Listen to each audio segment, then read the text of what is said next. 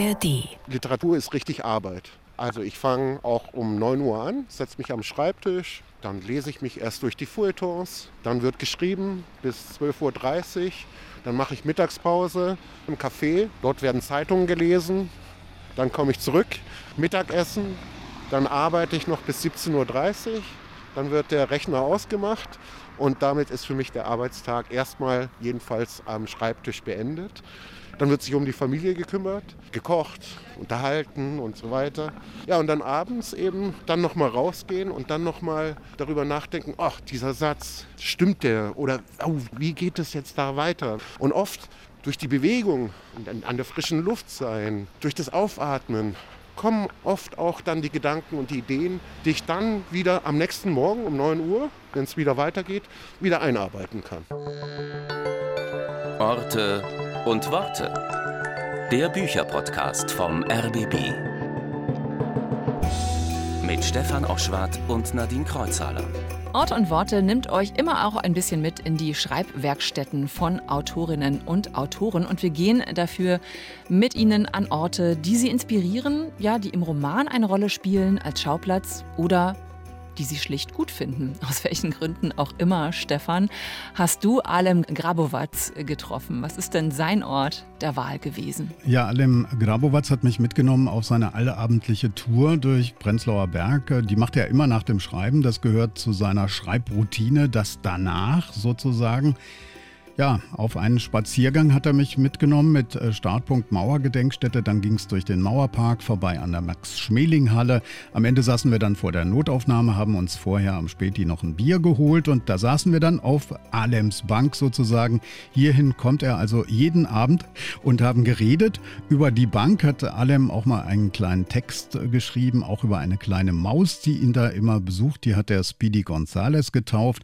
Und natürlich haben wir über das Schreiben geredet, aber auch über seine Lebensgeschichte, über die seiner Mutter Smilja, denn die steht ja exemplarisch für viele Gastarbeitergeschichten und um die geht es auch in seinem neuen Buch Die Gemeinheit der Diebe. Eine Maus namens Speedy Gonzales. Ich bezweifle ja, dass es immer dieselbe Maus ist, die ihn da Abend für Abend besucht.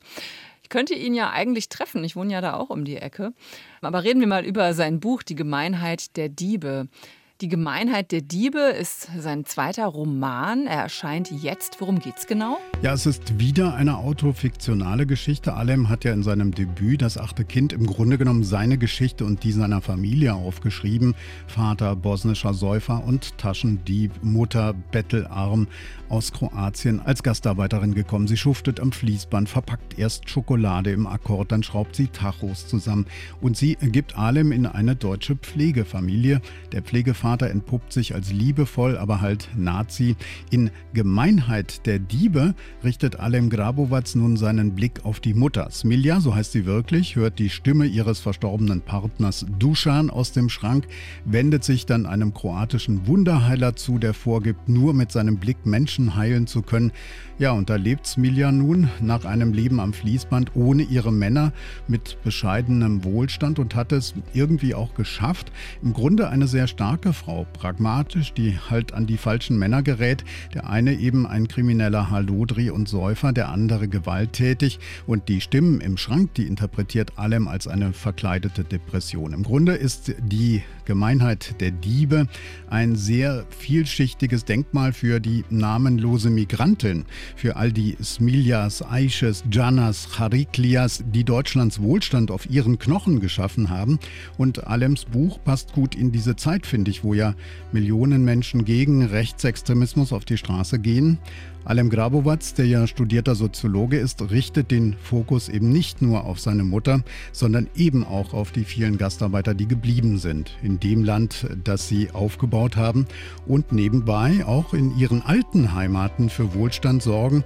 Kürzlich kam die Meldung, Zuwanderer haben 2022 die Rekordsumme jetzt kommt's, von 43,5 Milliarden Euro in ihre alten Heimaten überwiesen. Das sind also Leistungsträger, die viel geopfert haben und Respekt verdienen. Und dieses Buch erweist ihnen diesen aber kritisch. Die Gemeinheit der Diebe heißt es. Und jetzt auf zum Spaziergang danach, nach dem Schreiben nämlich, mit Stefan und Alem Grabowatz. Und zwar durch Berlin Prenzlauer Berg. Hallo. Erzähl doch mal, also wir machen jetzt sozusagen deine allabendliche Tour. Ja, richtig, lass uns mal hier lang laufen. Und zwar mache ich immer, wenn die Arbeit vorbei ist, ich habe für die Familie gekocht, alles ist fertig, dann gehe ich abends noch, mache meinen Nachtspaziergang und lasse so die ganzen Gedanken aus dem Roman und des Tages nochmal schweifen.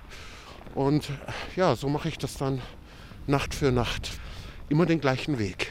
Wow, es ist eine große Ehre, dass du mich dabei mitnimmst. Ja, herzlich willkommen, tatsächlich. Du darfst dich geehrt fühlen. Jetzt sind wir hier vorbeigegangen.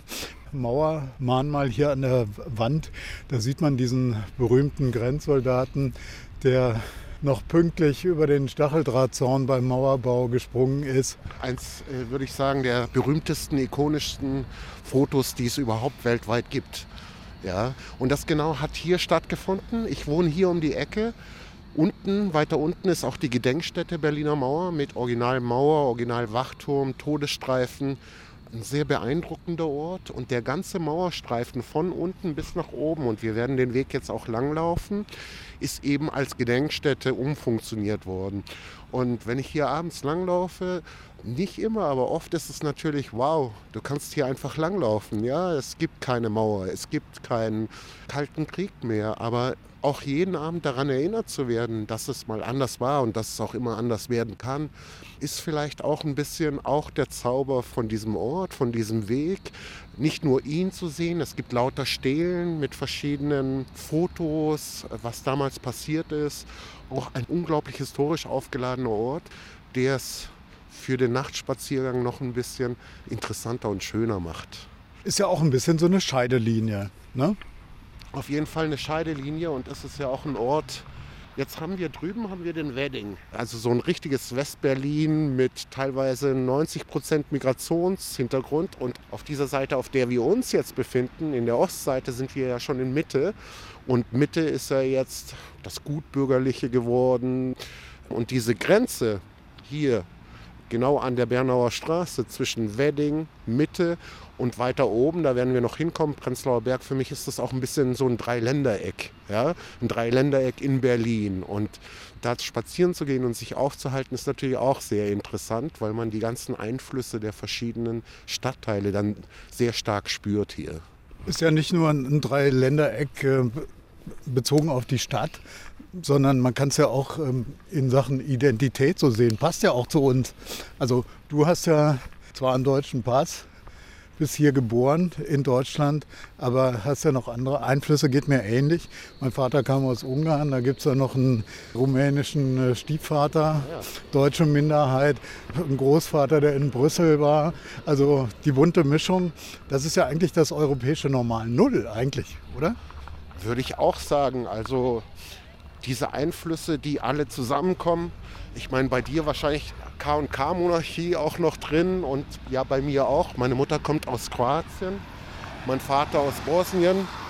Ich selber bin aber in Deutschland, in Würzburg geboren. Also sagen wir mal, für uns aufgeklärte Menschen das Normalste der Welt. Aber wir wissen, dass es auch andere Menschen gibt, wie die AfD, wie wir jetzt gerade auch mit dem Korrektiv herausbekommen haben, dass sie sich etwas ganz anderes wünschen. Und zwar, dass es identitär und nicht gemixt und bunt. Es kann einem natürlich schon Angst machen, ja. Auch gerade wenn man historisch weiß, wie schnell sowas geht. Erstens in Deutschland und zweitens auch mit meiner Erfahrung mit dem ehemaligen Jugoslawien. Und da müssen wir aufpassen, also höllisch aufpassen. Wir liberalen Demokraten, die auch an die Verfassung glauben. Weil du es schon erwähnst, ähm, in deinem ersten Buch, Das achte Kind, da beschreibst du ja eine Szene, wo zwei Jungs in dem Heimatdorf deiner Mutter, die immer miteinander Fußball gespielt haben, beste Freunde waren, sich plötzlich in die Haare kriegen. Wie entsteht sowas? Also in meinem Heimatdorf in den kroatischen Dinara Gebirgen waren wir so 50 Prozent Kroaten, 50 Prozent Serben. Aber wir waren natürlich trotzdem Jugoslawen und wir waren Tito-Jugoslawen. Plötzlich hört man aus Belgrad, ja, wir wollen vielleicht das Großserbische Reich. Dann Mauerfall 1989. die Kroaten und Slowenen haben gesagt, komm, also wir können jetzt keinen Sozialismus mehr machen. Die Serben haben gesagt, doch, wir bleiben beim Sozialismus. Und plötzlich wird alles aufgeladen. Und jetzt wird es, obwohl es um handfeste Machtinteressen geht, um wer stellt die Regierung, wer bezahlt das Geld, wer kriegt wie viel, wird es jetzt plötzlich mit ethnischen Elementen und auch mit religiösen Elementen, also gerade die Kroaten, Katholiken, die Serben, so serbisch-orthodox, die muslimischen Bosniaken. Und plötzlich hat man diese drei Religionen, diese drei Ethnien, die sich immer mehr Vorwürfe machen. Und dann geht es in die Familien hinein. Und so baut sich die Spannung immer mehr auf, dass sogar dann Kinder anfangen, sich auf dem Basketballplatz zu beschimpfen und auch zu bekämpfen. Ja, und so beginnt ein Krieg. Mir ist was aufgefallen an deiner Wortwahl. Du sagst in deinem Heimatdorf in Kroatien. Du bist in Würzburg geboren. Ja. Erklär mal. Ich habe viele Heimaten. Das ist natürlich auch eine sehr periphere Heimat von mir, weil es das Heimatdorf meiner Mutter ist. Aber ich kenne es schon. Wir sind jeden Sommer dahin gefahren, waren jeden Sommer vier, fünf Wochen dort bei Oma und Opa. Und deswegen ist es auch ein Stück Heimat, aber keine Heimat, in der ich jetzt aufgewachsen bin oder ähm, in der ich auch tief verwurzelt wäre zum Beispiel. Ja? Es ist das Heimatdorf meiner Mutter und irgendwo ist es dann auch meine Heimat geworden. Meine Tante lebt noch in diesem Dorf. Also ein Stück Heimat ist es schon auch noch für mich, da oben in Mauwitze. Das heißt, äh, du fühlst dich dort auch ganz dazugehörig oder nur so ein bisschen? Ich äh, fühle mich überhaupt nicht dazugehörig. Null. Erstens die Sprache spreche ich relativ schlecht. Also wie ein Ausländer spreche ich Kroatisch. Zweitens heiße ich auch noch Alem, was ein muslimischer Name ist. Und äh, auch diese ganze Nationalismuswelle, die durch dieses Land geschwappt ist mit dem Krieg, mit der habe ich ja nichts zu tun. Also nein, Heimat in dem Sinne fühle ich mich da überhaupt nicht zu Hause, auch nicht heimisch. Anders ist es schon, wenn ich in Split bin. Das ist die größte Stadt in der Nähe. Da gibt es auch ein liberales Leben mit Cafés, ein urbanes Leben. Und äh, da fühle ich mich schon viel mehr zu Hause jetzt als in Mauwitze. Deine Mutter ist ja gegangen als Gastarbeiterin, hat sich ja auch eine Art Wohlstand erarbeitet durch die Arbeit am Fließband. Das beschreibst du ja in beiden Büchern. Also das achte Kind und die Gemeinheit der Diebe, das neue jetzt. Wie würdest du denn dieses Verhältnis zwischen den Gegangenen und den Dagebliebenen beschreiben? Pass auf, darauf antworte ich dir gleich. Aber jetzt ein bisschen was zu dem Ort noch, an dem wir uns befinden.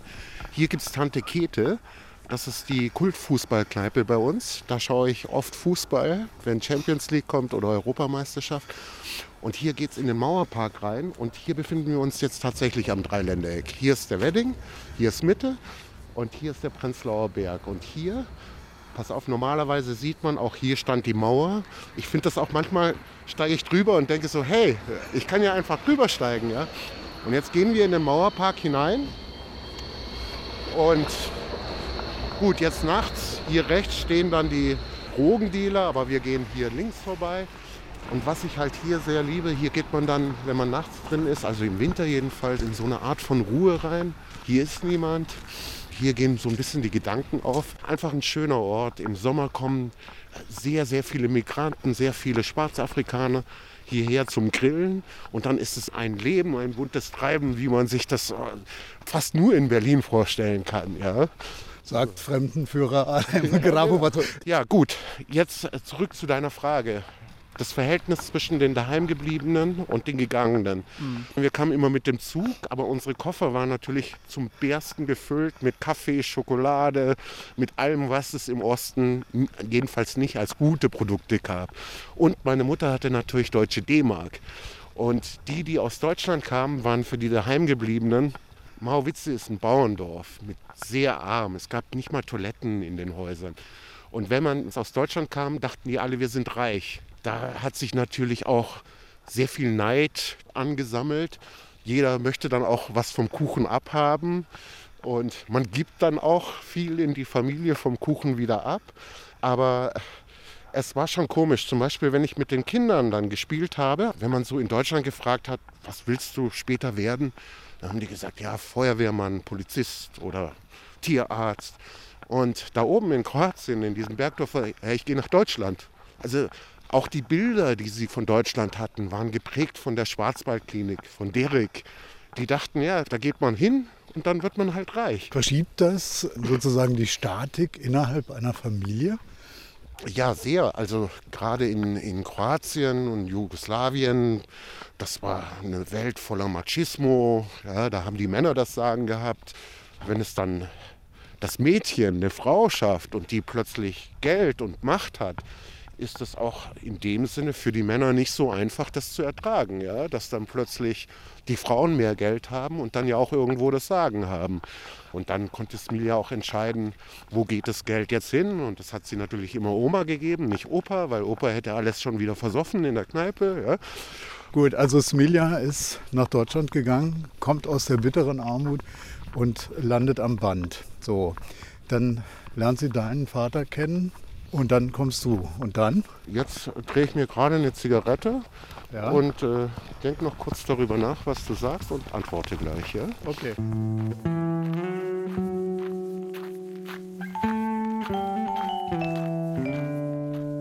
Okay, ich komme hier runter, ja? Ich habe gelernt, Pinguingang soll helfen. Okay, ich mach den Schlitter. Gut, also deine Mutter war am Band erst Schokoladenfabrik und dann VDO, kennen wir alle noch, die wir früher Fahrräder hatten. Das stand auf dem Tacho drauf. Sehr gut. Da hat sie am Band geschuftet, Akkord, acht Stunden, jeden Tag, manchmal auch zehn. Und wenn ich sie jetzt äh, in der Fabrik abgeholt habe, in Frankfurt zum Beispiel, dann kam eine Armee an Frauen aus diesem Fabrikgebäude aus Portugal, Jugoslawien, Italien, der Türkei. Frauen, Frauen, Frauen, Frauen, die alle bei VDO den ganzen Tag die Tachometer zusammengebaut haben am Band und Akkord. Was man übrigens auch vergisst ist, 1973, als dann der Anwerbestopp kam, waren ein Drittel aller Gastarbeiter waren Gastarbeiterinnen. Man hat immer nur dieses Bild des Mannes, der kam und die Frauen sind dann nachgezogen. Nein, ein Drittel waren Frauen. Und eine dieser Frauen war meine Mutter, die um der Armut zu entkommen aus diesem kroatischen Bergdorf, erst nach Zagreb, dann nach Würzburg und dann schließlich am Band bei VDO in Frankfurt gelandet ist. Und weil dein Vater als Betreuer nicht so ganz zuverlässig galt, so beschreibst du es zumindest. Da hast du auf jeden Fall recht, ja. Hat sie dich in eine Pflegefamilie gegeben. So. Also mein Vater war ein Säufer und äh, sein Beruf war Taschendieb, das muss man sich auch erstmal vorstellen.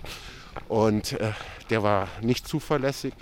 Damals war es so, dass Frauen nur sechs Wochen Mutterschutz hatten.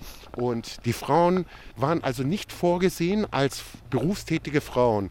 Und so hat man, also wenn eine Frau schwanger wurde, war ja klar, in Deutschland, dann muss sie sich um die Familie kümmern und da vielleicht noch Teilzeit arbeiten. Aber jetzt diese Gastarbeiterin, all diese jungen Frauen, die sich natürlich irgendwann mal verliebt haben und dann auch Kinder bekommen haben, die hat man dann praktisch alleine gelassen. Es gab kaum Kindergärten, kaum Krippen in der Bundesrepublik damals. So, was macht man mit den Kindern? Viele haben sie nach Hause zu den Großeltern gegeben, haben gesagt, in ein, zwei Jahren holen wir dich nach. Und viele haben die dann auch eben zu deutschen Pflegeeltern gegeben, wo wir dann unter der Woche waren und am Wochenende sind wir dann eben wieder zurückgekommen, äh, haben also bei Mutter und Vater, also bei Mutter jetzt in meinem Fall gelebt. So war das in den 70er Jahren noch in der Bundesrepublik. Das vergisst man auch oft. Schau, jetzt sind wir hier in der Mitte des Falkplatzes und hier stelle ich mich oft gerne hin, weil hier kann man so wunderschön in den Himmel schauen. Hier ist so ein Ort, Luft holen, durchatmen, nachdenken, vielleicht auch manchmal gar nicht denken, sondern nur da sein. Aber das ist für mich auch so ein kleiner magischer Ort auf meinem Nachtspaziergang. Ja, und so hat sich meine Mutter dann schweren Herzens dazu entschieden, als ich sechs Wochen alt war, mich zu einer deutschen Pflegefamilie zu geben. Und da hattest du ja sieben Geschwister und du beschreibst es einen zwar liebevollen, aber Nazi-Pflegevater. Hm, Richtig. Die sieben Geschwister sind tatsächlich die Kinder von dieser deutschen, von der Behrens Pflegefamilie gewesen, also die leiblichen Kinder. Und sie hatte erst noch viele kleine Gastarbeiterkinder aufgenommen, die aber alle zurück zu ihren Eltern dann irgendwann gegangen sind. Und ich bin der Einzige, der geblieben ist und bin so zu ihrem achten Kind geworden. So erklärt sich auch der Romantitel des ersten Romans, das achte Kind. Das mit dem deutschen Pflegevater, dass der ein Nazi war, das habe ich nur peu à peu natürlich herausbekommen. Erstmal war er nur mein Vater, auf den ich stolz war und der sehr liebevoll mit mir umgegangen ist. Auch meine deutsche Pflegemutter übrigens. Und ich meine, er hatte hinten eine Kriegsverletzung äh, aus dem Russlandfeldzug, ein großes Loch in seiner Schulter. Und erst war ich total stolz darauf, hey, Soldat und hat in Russland gekämpft, in der Panzerdivision. Und nach und nach ist mir natürlich immer mehr klar geworden, halt, warte mal, der hat für die Nazis gekämpft und ich heiße Alim Grabovac und bin Jugoslawe und habe einen muslimischen Namen. Was ist da los?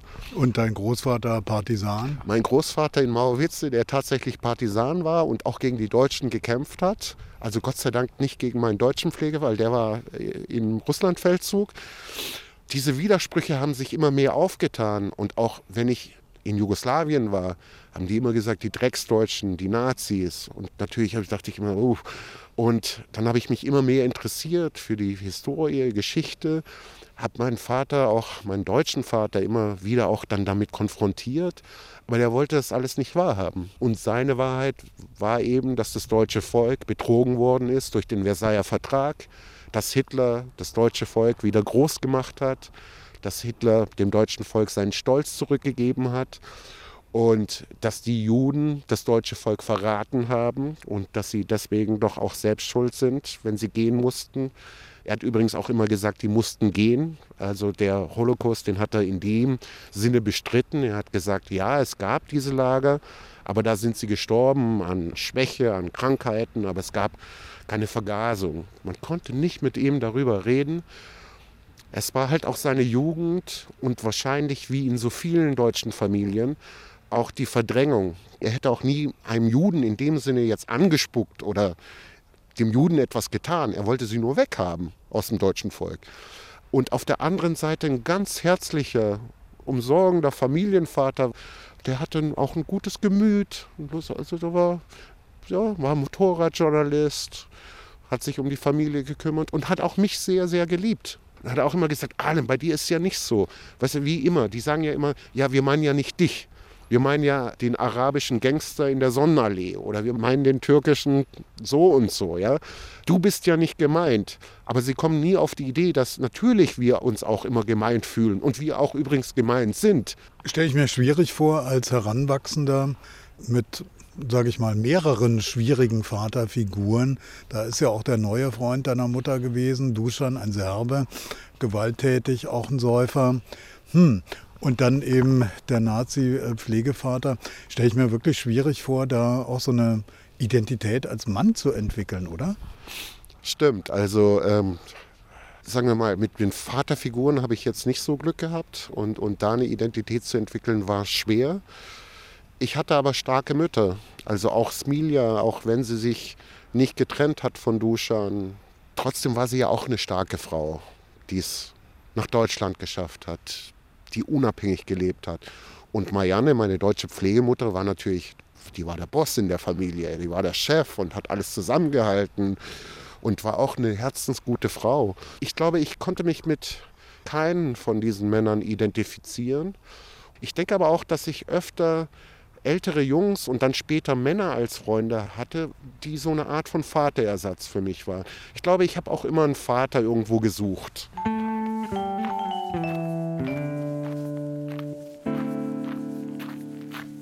Mit 15 habe ich angefangen, Literatur zu lesen und dann kommen ganz andere Figuren plötzlich in dein Leben durch die Literatur. Hast du da so eine Art Vaterfigur gefunden in der Literatur? Gibt es da jemand? Puh. Also Dostoevsky war schon jemand, der mich schwer beeindruckt hat. Kafka hat mich schwer beeindruckt, der ja auch mit seinem Vater immer schwer gehadert hat. Später war es Peter Handke, der dadurch, dass er ja auch durch diese Grenzregion Deutschland, Slowenien, Jugoslawien, dass er dort literarisch unterwegs war, mit dem ich mich sehr viel beschäftigt habe, aber von dem ich mich dann auch getrennt habe, auch geistig getrennt habe. Als er dann zum Milosevic-Apologeten wurde. Milosevic-Apologeten und äh, sich da eingemischt hat und dachte, er müsste das serbische Volk retten. Und da hat man es jetzt auch, wenn man sich eigene Vaterfiguren sucht, wie jetzt Peter Handke, von denen kann man natürlich dann auch sehr, sehr enttäuscht werden, wenn die dann plötzlich auch anfangen rumzuspinnen und Sachen zu erzählen, die einfach absurd sind. Ja, und das war schon eine schwere Enttäuschung mit Handke, wenn wir jetzt über die Literatur sprechen. Und ich bin auch sauer mit ihm. In Banja Luka haben sie ein Denkmal für ihn hingebaut, in der serbischen Hauptstadt jetzt in Bosnien. Und er fährt dahin und lässt sich feiern. Und in Banja Luka, ein paar Kilometer außerhalb, er hat wohl auch in diesem Hotel übernachtet, dort wurden Frauen vergewaltigt, dort wurden Menschen abgeschlachtet. Und ich meine, der fährt dahin als großer Dichter zu seinem serbischen Volk, das ja noch wirklich Dichter schätzt. Als Literat ist er natürlich, er ist genial, keine Frage. Aber als politischer Mensch ist er ein Arsch. Okay, das ist jetzt mal ein Hau, würden die Indianer sagen. Du hast quasi Bücher bei deinen Pflegeeltern entdeckt. Die hatten viele, du hast viele gelesen. Wann hast du selber das Gefühl gehabt, hm, das könnte auch was für mich sein? Und was ist es für dich? Ist es so ein Erkenntnisprozess beim Schreiben? Ist es Therapie? Ist es die Welt verstehen wollen? Was bedeutet dir Schreiben? Ich denke, dass ich, als ich 15, 16 war und dann die Literatur für mich entdeckt habe, war es, ich bin nicht alleine mit diesen ganzen Ambivalenzen, was wir angesprochen haben. Deutscher Nazi-Vater, serbischer Säufer, alles kompliziert. Aber die Literatur kann einem Empathie und Einfühlungsvermögen in so viele verschiedene Welten bringen, dass man merkt, wow, und die Welt wird immer größer. Und dieses Klein-Klein, das man hatte, weitet sich und weitet sich und weitet sich. Und das zu lesen, das war einfach nur eine Freude und ähm, hat dann auch ja auch meine Identität geprägt. Und ich wollte immer mehr. Ich wollte mehr lesen, mehr wissen, mehr verstehen. Und klar dachte ich auch schon mit 16, ach, das wäre toll, wenn ich doch auch so einen Roman schreiben könnte. Also da ist schon in mir der Wunsch erwacht, auch zu schreiben. Ja. Und warum dieser Impuls? Äh, war das so ein Impuls von Dankbarkeit für die Welten, die du bekommen hast, äh, auch welche zu schaffen? Dadurch, dass ich mich so oft wiedergefunden habe in diesen verschiedenen Romanen, dass ich dann auch dachte, wow, ich habe ja auch ganz schön eigentlich viel erlebt und viel zu erzählen. Und das würde ich auch gerne teilen, so dass andere sich vielleicht genauso einsam wie ich damals gefühlt haben, dass die auch davon partizipieren können. Also Geschichten teilen, Geschichten erzählen. Klar, also die Buddenbrooks lesen war ein bisschen wie bei den Behrens aufzuwachsen, ja. Oder Kafka, man denkt so plötzlich, ja, der ist ein Käfer und äh, ja, liegt auf dem Rücken. So habe ich mich gefühlt, als ich sieben, acht war und mit dem Gürtel verprügelt wurde.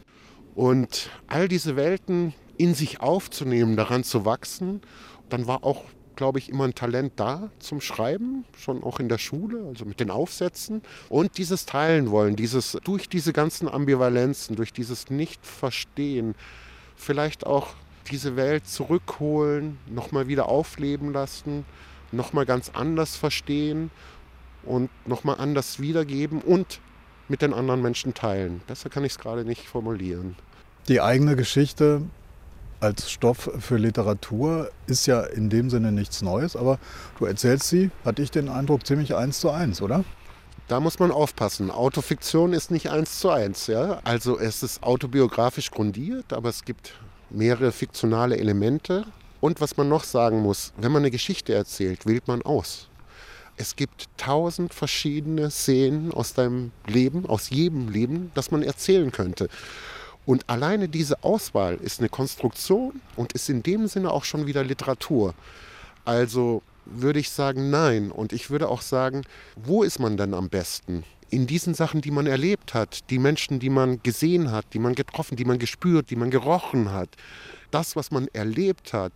Und das aber auch literarisch umzusetzen, das ist nicht eins zu eins aufschreiben, dann wäre es eine Autobiografie. Aber Literatur verlangt viel mehr. Man muss eine Handlung haben, die sich durch dieses Leben zieht, durch diese Figuren zieht. Die Figuren müssen in ihrer Komplexität da sein, müssen aber auch reduziert werden. Und die Geschichten, die man auswählt, müssen am Ende ja auch den Leser und die Leserin abholen und auch dich selbst tragen durch eine Geschichte, durch einen Roman, durch eine Erzählung wo es ja auch einen Anfang und ein Ende gibt und einen Mittelteil. Das ist viel Arbeit, sehr viel Arbeit, auch sehr viel sprachliche Arbeit, aber eben auch die Arbeit, ja, was holst du denn raus und wo? Also deswegen ist für mich, so wie ich Autofiktion verstehe, natürlich Schriftstellerei und ist auch ein Roman und ist Literatur. Da fällt mir ein, Erzählperspektive. Wenn ich es richtig im Kopf habe, schreibst du beide Bücher in der Ich-Perspektive. Ist das einfacher oder hast du auch mit anderen Erzählperspektiven experimentiert? Ist meistens die Ich-Perspektive. Jetzt im neuen Roman gibt es auch manchmal die Perspektive meiner Mutter, wenn sie etwas erlebt. Ich glaube, die Ich-Perspektive hat sich in dem Sinne einfach ergeben. Es ging um mein Leben, es war mir klar, dass es um mein Leben geht und warum soll man dann auch nicht ich sagen dürfen? Also für mich der größte Roman aller Zeiten, ja? der schönste Roman aller Zeiten, ist äh, von Marcel Proust auf der Suche nach der verlorenen Zeit. Und der erste Satz lautet, lange Zeit ging ich früh schlafen. Was für ein erster Satz. Jetzt müssen wir wieder richtig aufpassen, jetzt ja. wirst du wieder richtig glatt. Dann lass uns mal hier ja, gehen. Ja. Aber aus diesem Satz zieht er diesen ganzen Roman heraus. Das finde ich einfach, das finde ich brillant. Ja? Und Autofiktion in seiner reinsten Form. Hast du so eine Art Routine? Also eine machen wir jetzt gerade. Wir spielen sozusagen deine Nachdenk- und nach der Arbeit äh, Abkühlphase. Das spielen wir ja gerade nach. Aber wenn du so arbeitest, wie gehst du ran? Ich bin ein sehr akribischer Arbeiter und Literatur ist richtig Arbeit. Also ich fange auch um 9 Uhr an, setze mich am Schreibtisch, dann lese ich mich erst durch die Feuilletons, dann wird geschrieben bis 12.30 Uhr, dann mache ich Mittagspause, immer im Hallifloor im Café, dort werden Zeitungen gelesen, dann komme ich zurück, Mittagessen, dann arbeite ich noch bis 17.30 Uhr, dann wird der Rechner ausgemacht und damit ist für mich der Arbeitstag erstmal jedenfalls am Schreibtisch beendet. Dann wird sich um die Familie gekümmert. Ja, und dann abends eben dann nochmal rausgehen und dann nochmal darüber nachdenken, ach, dieser Satz, stimmt der? Oder oh, die, wie geht es jetzt da weiter? Wie soll das weitergehen? Und oft durch die Bewegung, an der frischen Luft sein, durch das Aufatmen, kommen oft auch dann die Gedanken und die Ideen, die ich dann wieder am nächsten Morgen um 9 Uhr, wenn es wieder weitergeht, wieder einarbeiten kann. Das heißt, du schreibst wirklich jeden Tag? Ja, unter der Woche, also von montags bis freitags. Am Samstag habe ich noch einen Nebenjob. Da bin ich kulinarisch-kultureller Stadtführer im Prenzlauer Berg. Und am Sonntag mache ich nichts. Außer mit der Familie spazieren gehen oder mit meinem Sohn Fußball spielen oder sonst was. Ich war mal in Nieder in dem Sommerhaus von Thomas Mann und da ist mir hängen geblieben, dass der auch genau so eine Routine hatte. Der hat sich auch morgens um acht an den Schreibtisch gesetzt, hat geschrieben bis mittags, dann gibt es Mittagessen, Mittagsschlaf und so weiter. Der hatte so seine ganz klaren Routinen, also eigentlich ganz ähnlich. Hilft das? Als Schriftsteller muss man ja in der langen Strecke denken. Und die lange Strecke ist ja wie ein Marathon. Also wenn man zu schnell anläuft, geht einem die Luft aus. Ja? Wenn man zu langsam anläuft, kommt man aber auch vielleicht nie ans Ziel. Das heißt, also diese Routine, die schützt einen ja auch. Und die ermöglicht ja auch erst, das Aufgehen von Fantasie und die Kraft, die man da reinsteckt, dadurch, dass man an nichts anderes nachdenken muss. Wie viel, wenn du es mal in Prozenten ausrechnen würdest oder so als Kuchen, wie viel Vorarbeit brauchst du, bevor du die erste Zeile geschrieben hast? Eigentlich das ganze Leben, aber natürlich auch die Recherche, auch das Zulassen, was kommt. Und wenn man schreibt, das, was da steht, ist die Reduktion, Reduktion, Reduktion, Reduktion von gedachten, geschriebenen, weggeworfenen, nochmal gedachten, geschriebenen. Also wir reden ja beim Roman von zweieinhalb Jahren Arbeit ungefähr. Und das meiste ist Denken. Also wenn man eine Seite am Tag schafft, ist es schon großartig. Aber die Kunst ist, glaube ich, auch, sich immer hinzusetzen und zu sagen, auch wenn es einem schlecht geht, wenn man keine Gedanken hat, nein, von 9 bis 12.30 Uhr, ich sitze hier und dann habe ich halt zu leiden. Und dann bin ich auch selber schuld. Dann leide, sitze hier und leide. Das ist, glaube ich, auch die Härte gegenüber sich selbst.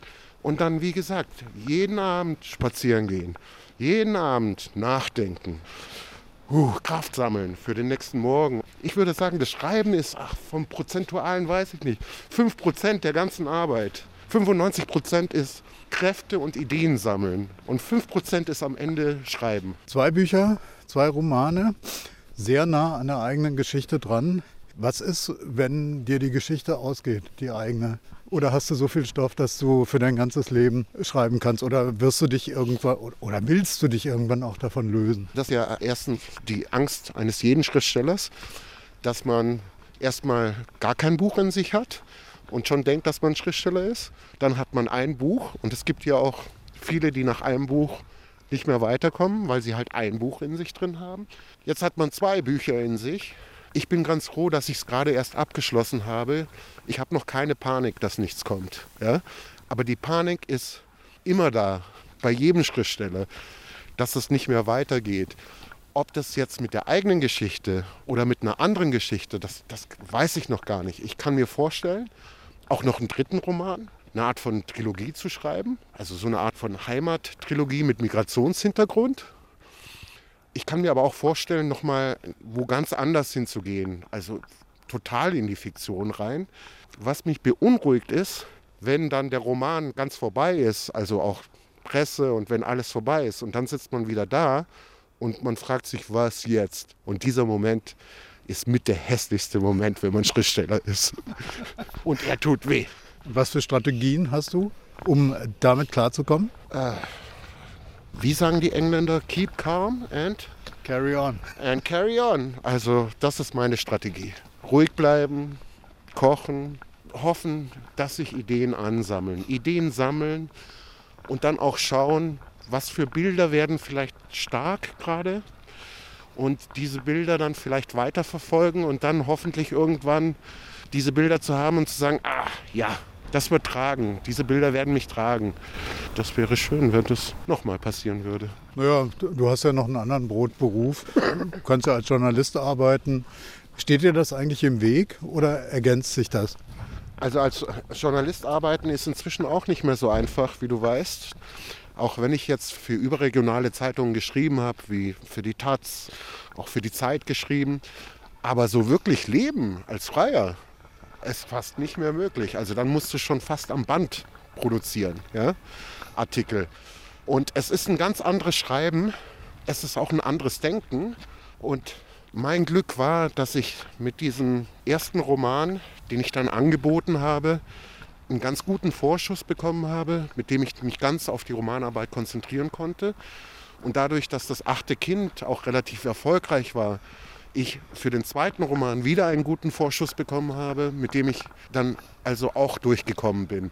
In den letzten vier Jahren habe ich äh, journalistisch überhaupt gar nicht gearbeitet. Und dann verdiene ich mir eben am Samstag noch als kulturell, kulinarischer Stadtführer so ein bisschen Taschengeld noch dazu und bin draußen und bin zusammen mit Menschen und nicht in meinem kleinen Kämmerlein und schreibe meinen Roman. Aber einfach ist es nicht, weder als Journalist noch als Schriftsteller. Das hängt ja von den Auflagen ab. Das hängt ja dann auch ab äh, von Lesungen. Es hängt davon ab, äh, wie es besprochen wird, wo es besprochen wird und so weiter. Also der ganze Zirkus, äh, der da so drumherum ist. Und ich habe auch den Verdacht, wenn ich mit Leuten so rede, die Bücher schreiben, die Verpackung ist oft glamouröser als das, was dann oh ja. hinten rauskommt. Du, deswegen verraten die Verlage ja auch nie die Verkaufszahlen. Weil wenn man die sagen würden, die Leute würden ja denken, nein, das kann jetzt nicht wahr sein, ja. Und sogar bei Autoren, von denen man denkt, oh, die sind reich oder sonst was. Nein, sogar die können gerade so davon leben. Also wir leben schon auch von den Lesungen, ja. Wenn man Glück hat, bekommt man noch das ein oder andere Stipendium. Ich habe noch keins bekommen, warum eigentlich? Aber alleine vom Buch zu leben, ist nahezu unmöglich. Also da musst du schon wirklich auf den Bestsellerlisten ganz vorne drin sein. Und deswegen brauchen wir die Lesungen. Ja, deswegen brauchen wir auch äh, Preise, Stipendien und so weiter. Und wir brauchen Nebenjobs. Wie ist das eigentlich, ähm, wenn du jetzt so ein Buch fertig hast ähm, und du bist dann sozusagen durch dieses Tal der Lehre durch? Ab wann steht der, der Verlag ähm, auf den Füßen und sagt, du willst du nicht mal wieder? Also dadurch, dass ich bei Hansa bin, bei einem recht großen, sind die relativ entspannt. Ich habe auch noch einen Agenten. Der ist dann schon eher so, Adam, lass uns mal auf einen Kaffee treffen. Und wie sieht's aus? Ja, willst du nicht mal wieder schreiben? Aber den Druck macht man sich schon selbst am allermeisten. Da braucht man keinen Druck vom Agenten oder vom Verlag. Und es ist ja auch ein existenzieller Druck. Sonst muss ich jeden Tag kulinarisch, kultureller Stadtführer machen. Ich hatte eben so eine Assoziation alternde Hollywood-Schauspielerinnen und äh, die greifen dann zur Schönheitsoperation. Was wäre das Pendant beim Schriftsteller, um im Spiel zu bleiben? Was macht ein Schriftsteller? Er muss schreiben. Wenn ein Schriftsteller nicht mehr schreibt, ist er tot. Ja? Solange man noch irgendwas aufs Papier bringt, was noch jemand anderes lesen, dann geht es einfach weiter.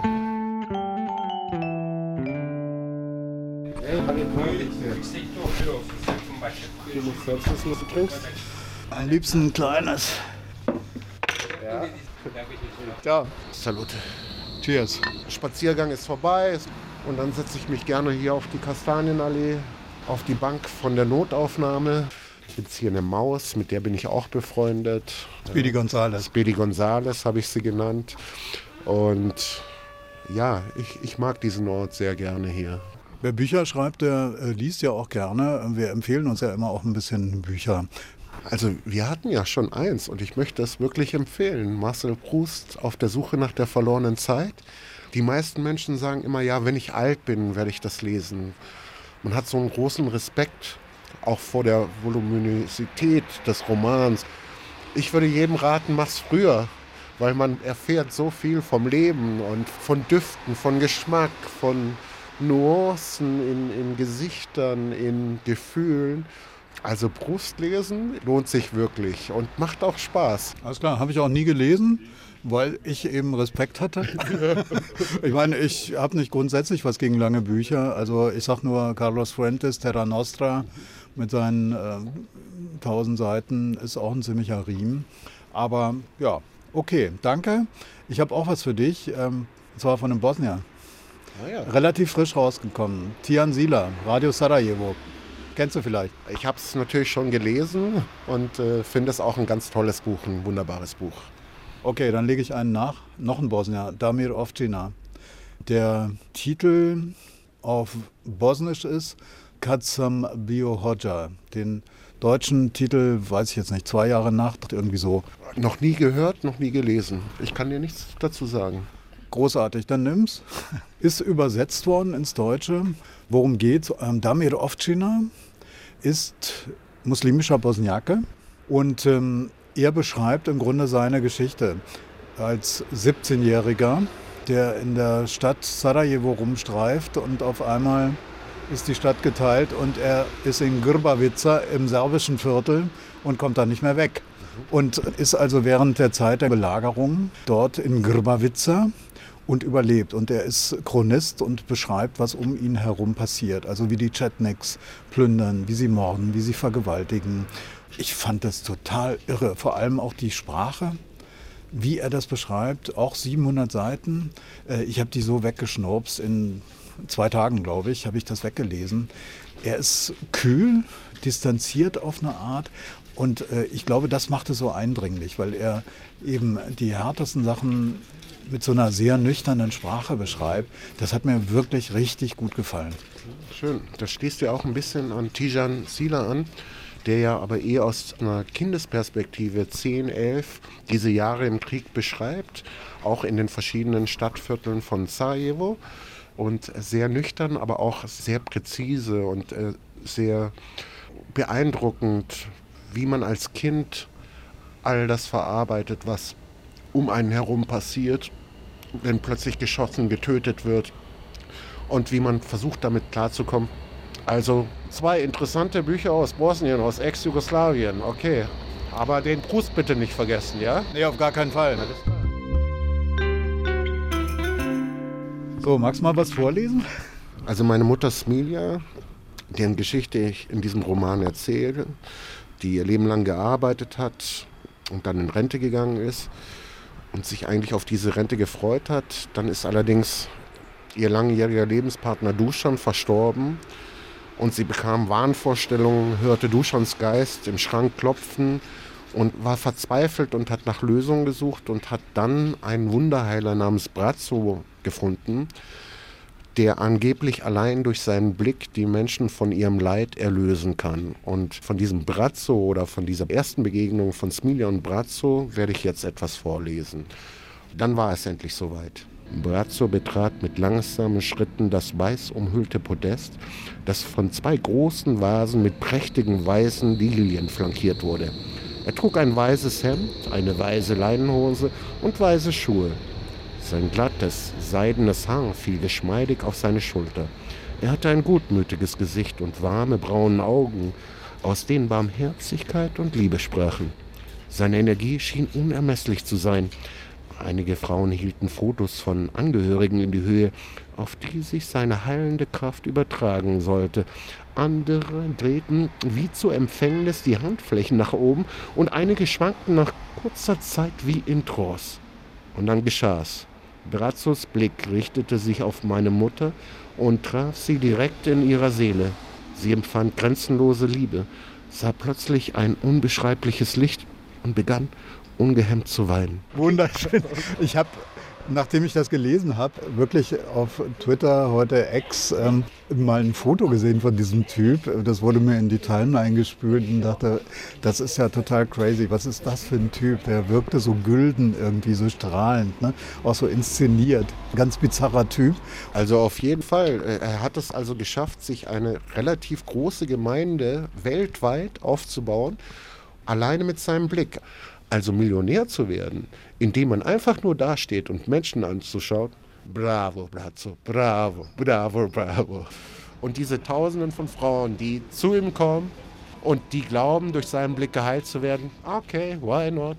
Los geht's. Mick Jagger hat das auch nicht anders gemacht. ja, du hast recht. Ein bisschen mehr Rock'n'Roll hat er ja schon drin, oder? Ja, danke dir. Sehr gerne. Cheers. Sehr gerne. Jibili, sagt man bei euch, ne? Stefan, das klingt nach einem sehr gechillten Abendspaziergang. Ja, stimmt, das war's. Äh, Deep Talk sozusagen bei Späti Bier. Das mochte ich sehr und ich werde ihn sicher da nochmal besuchen. Ich weiß ja, wann er da sitzt auf seiner Bank mit der Maus, die er Speedy Gonzales nennt und die wir übrigens nicht getroffen haben. Es war nämlich ziemlich kalt und äh, es lag Schnee. da hat sie sich verkrochen.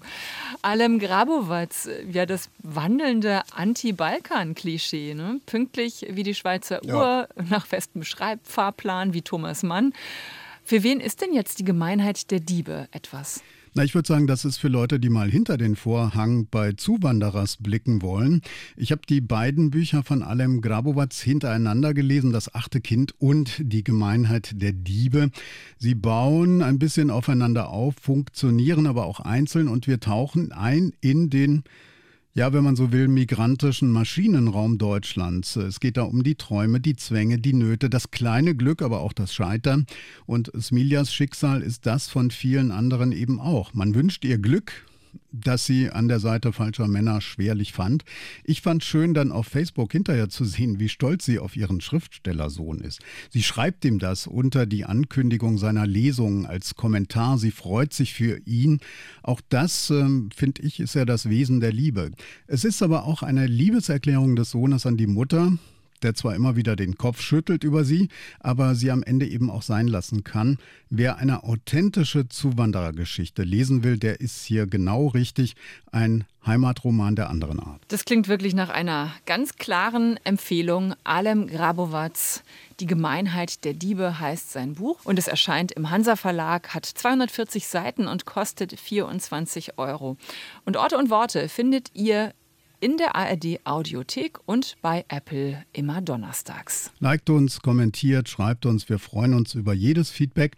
Und wer sich für den Balkan interessiert, hört doch mal rein in den Podcast Balla Balla Balkan. Das war's von uns. Ich bin Nadine Kreuzhaler. Tschüss, bis zum nächsten Mal. Und ich bin Stefan Oschwart. Ciao. Orte und Worte. Der Bücherpodcast vom RBB. Redaktion Stefan Oschwart. Sounddesign Robin Rudolph. Eine Produktion von RBB Kultur und RBB 24 Inforadio.